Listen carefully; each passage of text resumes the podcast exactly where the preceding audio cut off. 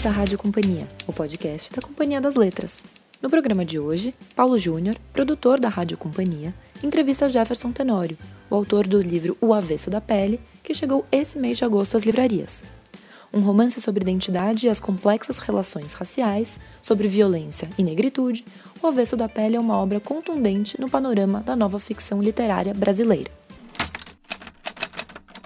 O livro traz a história de Pedro, que, após a morte de seu pai, assassinado numa desastrosa abordagem policial, sai em busca de resgatar o passado da família e refazer os caminhos paternos. Com uma narrativa sensível e por vezes brutal, Jefferson Tenório traz à superfície um país marcado pelo racismo e por um sistema educacional falido, e um denso relato sobre as relações entre pais e filhos. O que está em jogo é a vida de um homem abalado pelas inevitáveis fraturas existenciais da sua condição de negro em um país racista. Um processo de dor, de acerto de contas, mas também de redenção, superação e liberdade. Com habilidade incomum para conceber e estruturar personagens e de lidar com as complexidades e pequenas tragédias das relações familiares, Jefferson Tenório se consolida como uma das vozes mais potentes e estilisticamente corajosas da literatura brasileira contemporânea. Eu sou Mariana Figueiredo e você fica agora com a entrevista de Jefferson Tenório. Bom, Jefferson, já agradecendo sua presença aqui no nosso podcast, minha primeira pergunta seria, na verdade, aproveitar o título do seu livro. O que é esse avesso da pele para você?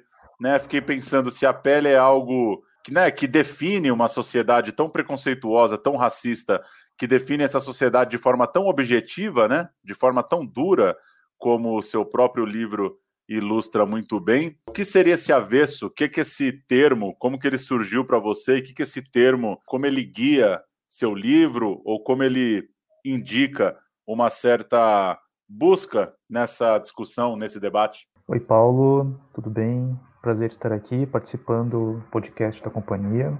É curioso porque o Avesso da Pele quando eu mandei a primeira versão para a editora, ele foi com o título provisório, né? Não era para ser esse título. E eu me lembro que o Emílio, meu editor, gostou bastante do desse título. E confesso que não era assim um nome que eu mais gostava assim, né? Eu tinha pensado em outros títulos, mas ele aos poucos, né, nas releituras e enquanto a gente foi editando e, reescrevendo, esse título começou a se impor de tal maneira que já não poderia trocá-lo, né? Tinha que ser justamente esse título, porque ele dava conta do que eu queria tratar nesse livro. Então, a minha primeira intenção era que a pele, né, a palavra pele aparecesse no título, mas que ela não fosse protagonista, é, que ela ficasse aí em segundo plano porque eu queria discutir exatamente era o avesso dela, né? Ou seja, aquilo que está é, por trás da pele e que tem a ver então com sentimentos, com uma questão de subjetividade, é, uma questão mais intimista, mais interna, né? E, e também na constituição do livro, né? Ele começa com um capítulo chamado A Pele. A minha intenção era fazer com que o leitor passasse por essa camada epidérmica né, da pele, em que a gente tem ali uma história muito emblemática de um relacionamento interracial, e me parece que ali fica bastante evidente é, essa discussão mais direta, né? E depois passa-se para o segundo capítulo, onde a gente tem então o avesso. E aí é uma questão mais é, intimista, filosófica, e que tenta abordar justamente esse resgate de uma subjetividade que foi solapada justamente em função da cor da pele. Então essa é a, a ideia né, do, do título O Avesso da Pele. Uma coisa que chama atenção no livro é a presença da figura do professor, né? O Henrique, o personagem, é um professor. E você também, né, Jefferson, é um professor. Eu queria que você comentasse um pouco a presença dessa figura ah, na hora que você vai contar uma história, seja como referência na memória, porque o livro traz, vira e mexe, memórias de professores e coisa do tipo, e seja na prática também, né? O próprio ofício de dar aulas, né? Essa prática de influenciar pessoas, de conversar com jovens. Queria que você comentasse um pouco sobre isso, a, a potência de um professor na vida né, de um jovem, na formação das pessoas, e como isso te toca, porque me pareceu ser algo muito forte para você. É, lembranças né, de professores que passaram pela vida dos personagens e pelo fato de você também ser professor, imagino eu, tem, pode ter também algo que te toca nessa relação mais íntima. Eu acho que a, a docência, ela na minha vida, ela foi, foi um acidente. É, eu não esperava ser professor. Eu comecei a fazer o curso de letras sem ter essa pretensão né, de, de ser professor. Eu achei que eu ia é, me encaminhar para tradução ou para outra coisa, e no fim eu acabei na sala de aula. E as minhas primeiras experiências é, em sala de aula é, não foram assim muito amigáveis, né? Elas foram bastante tensas assim em função das escolas que eu trabalhei, eram escolas é, periféricas, bastante problemas de violência, é, e aí foi uma prova assim é, inicial para conseguir seguir na, na, vida docente. E eu acho que o material é, biográfico desses primeiros anos né, serviu para fazer, ou pelo menos para construir um pouco desses personagens aqui, que estão ligados, então, à, à questão da docência. É, e aí, aos trancos e barrancos, né, eu fui aprendendo formas estratégias de manter a atenção dos alunos durante as aulas.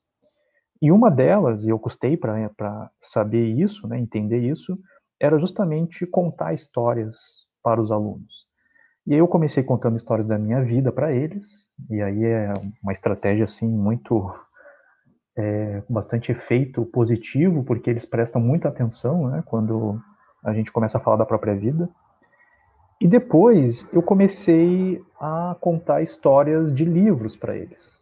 Né. Me lembro que eu já contei Don Quixote para eles, é, misturando com a minha vida, então eles não sabiam muito bem se era minha ou se era um livro, e eu também não fazia muita questão assim de diferenciar, é, e eu via que, de certo modo, eu estava formando leitores ali. Então essa era a minha preocupação, né? É, mais do que a ideia de salvar alguém, era primeiro formar leitores. E eu acho que eu quis passar isso também para o Henrique, né, o personagem do livro, como alguém que, por mais que as adversidades que ele encontrava na sala de aula, por mais que ele tivesse dificuldades, ele ainda acreditava nos livros e na literatura. Ele acreditava que algo podia ser feito né, com, com, a, com os livros e com a literatura. Isso também tem a ver com a minha prática, né? Eu acredito nisso, eu ainda sou professor, é, e eu acredito então que o interesse pela leitura é, pode despertar alguma coisa nas pessoas. Né?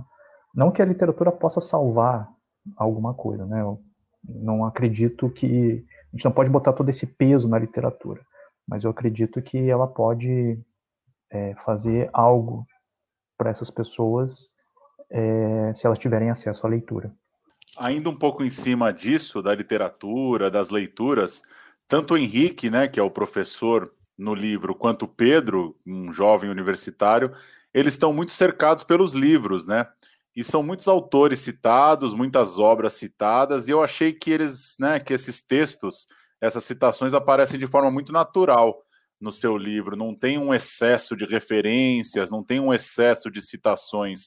Como que se deu é, essa, essa escolha para você? Quando é que você percebeu ou bancou de fato que você queria dar força para, por exemplo, um clássico como Crime e Castigo, citar um livro como O Jogo da Amarelinha, trazer uma citação a Toni Morrison, por exemplo.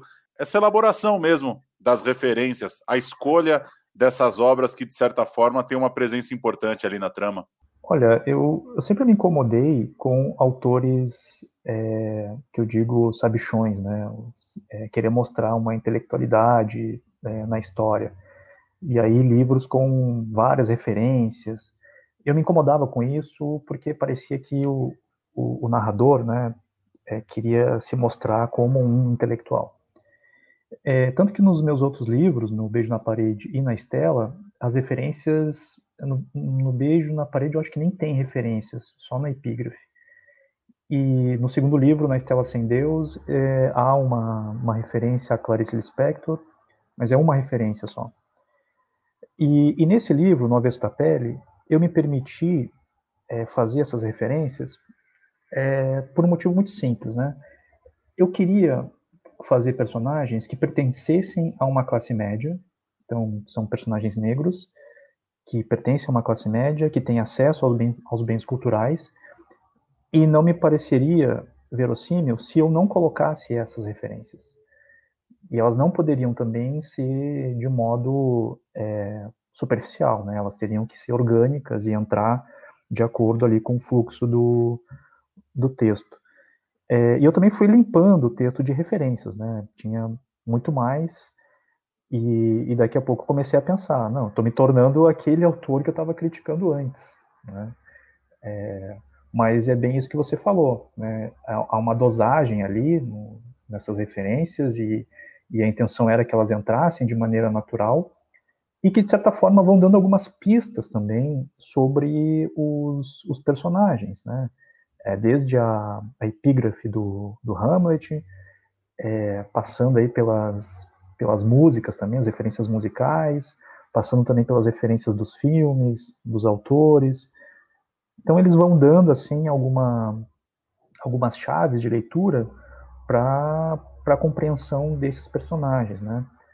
É, numa outra entrevista, alguém tinha me perguntado da personagem Sahariene, é, que aparece já quase no final do livro, e a Sahariene é também uma outra referência musical, né? Uma música do Chico César, música lindíssima, e, e, um dia, quando eu escutei essa música, eu pensei, eu ainda vou fazer um livro que tem uma personagem chamada Sahariene. Né? É, e aí é isso, né? As referências, elas acabam entrando, mas essa preocupação de entrar de modo natural, né?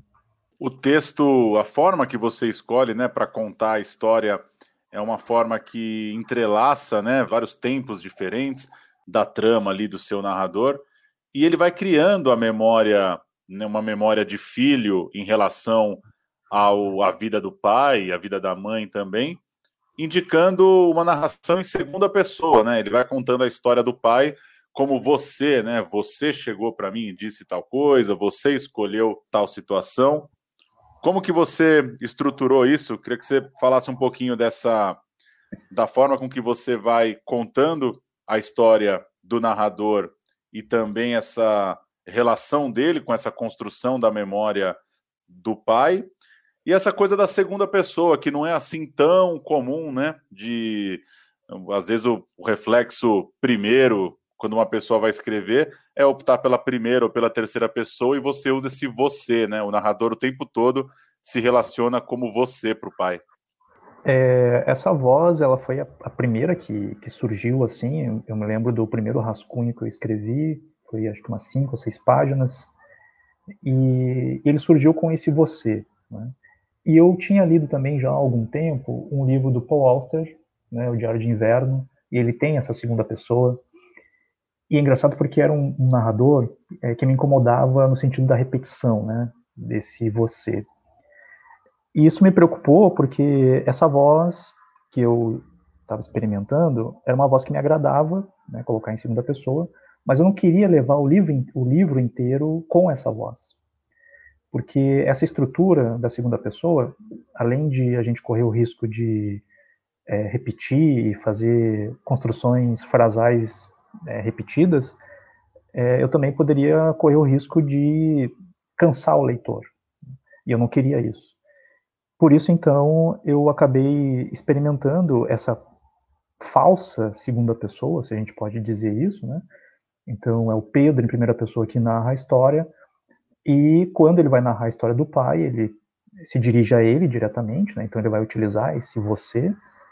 É, e aí quando ele vai falar dele mesmo, ele volta para a primeira pessoa e quando ele vai falar da mãe dele, ele se afasta de tal modo que vira quase uma terceira pessoa. Né? Então, é, esse movimento que o narrador faz é um movimento que dá uma dinamicidade para a narrativa, e era o que eu queria. Eu queria que o leitor, então, é, embarcasse nessa história, mas que ele também não se cansasse né, desse tipo de, de narrador. É, a montagem disso é que foi bastante complicada, né, porque fazer isso parecer natural durante a narrativa é que foi mais difícil, né, de conseguir montar esse texto é, com esses focos narrativos, né, com um narrador apenas. Legal. Entrando um pouco no debate sobre o racismo e como você trata isso na sua obra, ainda pegando um pouco de carona nessa conversa sobre o ambiente da escola, queria saber como que você vê um amadurecimento ou não do debate, da exposição desses temas nas escolas, na formação das pessoas, nas ruas, porque o livro passa muito por isso, né? Pela descoberta dos personagens, de como a cor da pele vai influenciar o futuro deles, né? Nas relações amorosas, na busca por um emprego, eles vão o tempo todo descobrindo isso à medida que eles vão crescendo mesmo, né? Enquanto jovens ali se tornando adultos, adolescentes se tornando já uma, uma pessoa que vai buscar um emprego e coisa do tipo. Enfim, você vê algo mudar nesse sentido nos últimos anos, na formação crítica, num debate mais claro? Como isso tem sido, como isso tem acontecido ao longo desses anos? Como que você vê esse debate evoluindo ou não na nossa sociedade? Não sei se a palavra bem é evoluir, porque a gente tem aí é, agora nos últimos meses, né, esse debate tem ficado mais evidente. É, mas a impressão que eu tenho é que se esse livro, O Avesso da Pele, fosse publicado em 2024, ele seria, infelizmente, atual é, nessa questão é, das relações raciais. Né? É, e o que eu vejo é um, um, um debate que procura, a todo momento, procurar soluções rápidas, às vezes simples, é, com uma espécie de bala de prata para acabar né, com essa discussão e vamos virar a página e, e, vamos seguir. Essa é a impressão que eu tenho, assim, né? É, o que está acontecendo nos últimos meses é um, um, processo mais agudo, né, de discussão sobre as questões raciais, mas não creio que a gente esteja ainda evoluindo. E eu digo isso porque a grande discussão, as grandes discussões que a gente tem aqui no Brasil, ainda giram em torno de, por exemplo, se eu devo chamar alguém de negro ou de preto. Sabe? É um, é um delay teórico sobre as questões raciais. Se a gente for olhar para os Estados Unidos, né, por exemplo, a discussão já está em outro pé, já está em outro nível. É, e aqui no Brasil a gente ainda está se arrastando ainda nesse sentido. É claro que é, é, perceptível, né, que a gente tem aí um, um debate um pouco mais é, denso, né, é, tem surgido vozes também, mas a gente também não pode pensar que daqui a pouco é, o racismo estrutural já vai ter passado. Eu acho que a gente está longe disso ainda e também não acredito que a literatura possa, e ela nem deve né, fazer isso, de resolver os problemas que são de ordem estruturais e sociais. Eu acho que o que a literatura pode fazer é, pelo menos, despertar é, para uma consciência, assim como os meus personagens né, despertaram para uma consciência, é, a partir da literatura. Né? A partir disso, ou seja, o que eu faço com o que eu sei agora. Né? o que eu faço depois de ter lido o avesso da pele. É, não que o avesso da pele vá fazer alguma coisa, mas a partir da leitura eu posso fazer algo. Então acho que é por aí né, esse, o debate das questões raciais. E trazendo isso para esse ano muito particular de 2020, né, com a pandemia e também com as manifestações tomando as ruas em todo o planeta, nessa questão até um pouco é, contraditória, né, da gente ter que ter um cuidado de saúde, ao mesmo tempo que as questões sociais e políticas são muito urgentes, pegando, por exemplo, personalidades, é, mostrando engajamento em causas raciais e sociais, Você tem, por exemplo, os atletas do basquete nos Estados Unidos, mesmo o Hamilton, piloto da Fórmula 1. Mas como que você entende ou enxerga seu livro chegando bem nesse contexto? Claro que acho que quando uma pessoa está escrevendo um livro, ela não imagina o, tudo que vai estar tá acontecendo no, no, no, no, mês do seu lançamento, claro. Mas agora que a gente está nesse agosto de 2020, qual que é a sua sensação de jogar o livro no mundo no meio disso tudo? Olha, eu acho que primeiro que eu fiquei meio assustado assim com a, com a repercussão, né? Fiquei algumas noites sem dormir, é, mas também fiquei muito feliz do livro ter, é, ter tido esse alcance, né? É, mas eu acho que ele chega no momento, não vou dizer o momento exato, mas ele chega num bom momento é, em que essas discussões estão sendo discutidas, né? É, e me parece que há uma mudança, certamente, é, isso é bem perceptível, né? Em que essas digamos, lideranças negras e em vários é, setores, né, sendo no esporte, ou sendo na política, ou, ou nas artes, é, têm levantado voz e têm falado e têm reivindicado. E eu, eu acho, assim, e é uma questão de sinceridade, eu acho que é um caminho sem volta. Né? Eu acho que cada vez mais a gente vai ter é, pessoas ocupando esses espaços e não querendo ser o único, né? não querendo ser o último, mas querendo ser a continuidade. É, e, e, essa postura também que, que eu me coloco, né? É, de não querer ser o primeiro nem o último, mas alguém que é, pode dar continuidade ao debate para que outros também entrem e possam ampliar a visão. Porque eu acho muito interessante é, que pessoas negras que pensem diferente também participem desse debate. Não é porque as pessoas são negras que elas têm que é, ter o mesmo tipo de, de opinião de pensamento. Eu acho que isso é respeitar a individualidade das pessoas. Mas é muito importante que mais e mais pessoas negras ocupem né, esses espaços e possam aí ampliar o debate. E pensando numa questão de diversidade regional, geográfica, né, aproveitando até o que você disse da repercussão do livro, do alcance do livro, o que, que você diria sobre Porto Alegre no que diz respeito a essa tensão racial ou a esses insultos, preconceitos, embates do dia a dia que você coloca tão bem no seu livro? O que, que você diria de, de particularidades da cidade para quem de repente está ouvindo a gente e vai ler o livro na Bahia, no Amazonas, em São Paulo, sei lá, o que, que tem de particular na história do Pedro, do Henrique, no Rio Grande do Sul, em Porto Alegre, que você acha que, que podem valer aí o registro para quem não conhece a cidade ou para quem vive muito distante do sul do país? Bom, eu acho que depois que terminar a leitura, quem não conhece Porto Alegre não vai querer vir para cá. Uma impressão que eu tenho. É, tô, tô brincando, né? Mas é um, um tipo de cidade né, que eu considero uma cidade triste, é uma cidade de extremos, eu digo de temperaturas, de clima, né? A gente tem invernos rigorosíssimos e o verão também é muito rigoroso. Uma cidade com poucos atrativos é, naturais. E aí você me pergunta, tá, mas e por que que tu continua aí, né, em Porto Alegre? É, bom, eu tenho raízes aqui, né? Minha família toda é daqui, a minha mãe, meus primos, enfim e às vezes fica difícil né, de fazer esse trânsito.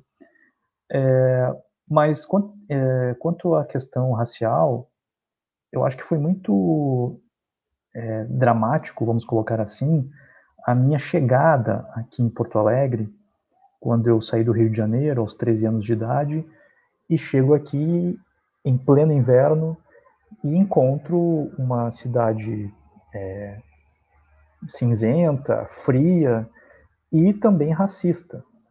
E eu demorei bastante assim para me dar conta, né, de por que que todas as vezes que eu era abordado pela polícia era em função da minha cor. Eu demorei para me dar conta disso. É, todas as abordagens policiais que eu sofri foram aqui em Porto Alegre, né?